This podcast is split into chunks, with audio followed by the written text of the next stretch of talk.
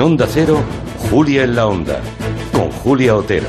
Pues sí, las autoridades sanitarias consideran que la semana que viene y todos sus puentes son de un enorme riesgo sanitario, hasta el extremo de que se temen un rebrote explosivo de la COVID-19. Pero no todo es coronavirus. Hoy, 1 de diciembre, se celebra el Día Mundial de la Lucha contra el SIDA. Ahora que parece que solo existe un virus, hay que recordar que hasta 1996 el diagnóstico de VIH era casi una condena a muerte. Y sin casi.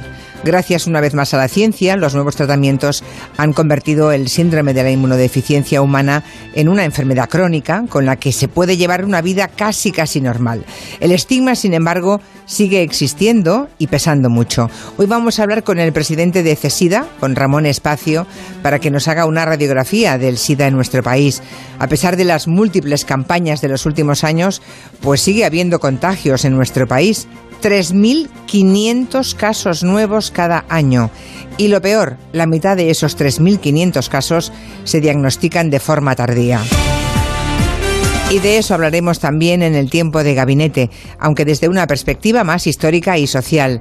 Nos preguntaremos cómo el VIH condicionó la vida sexual de toda una generación o de dos y cómo ha cambiado con el paso de los años la percepción de esta enfermedad. Lo haremos con Julián Casanova, Noelia Danez y Fernando Iwasaki.